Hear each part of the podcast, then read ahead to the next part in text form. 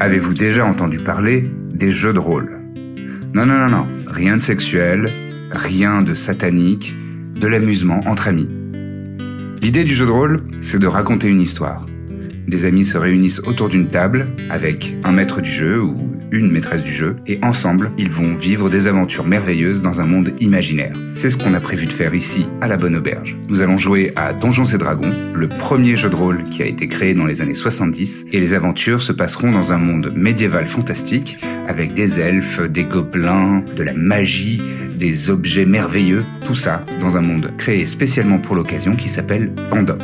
C'est moi, Lucien Men, qui serai le maître du jeu de cette merveilleuse aventure. Et autour de la table, nous avons quatre joueurs et joueuses. Il s'agit de Pénélope Bagieux, Max Mammouth, Anne-Sophie Girard et Adrien Méniel. On vous retrouve chaque semaine sur toutes les plateformes de podcast et on espère que vous passerez des bons moments avec nous.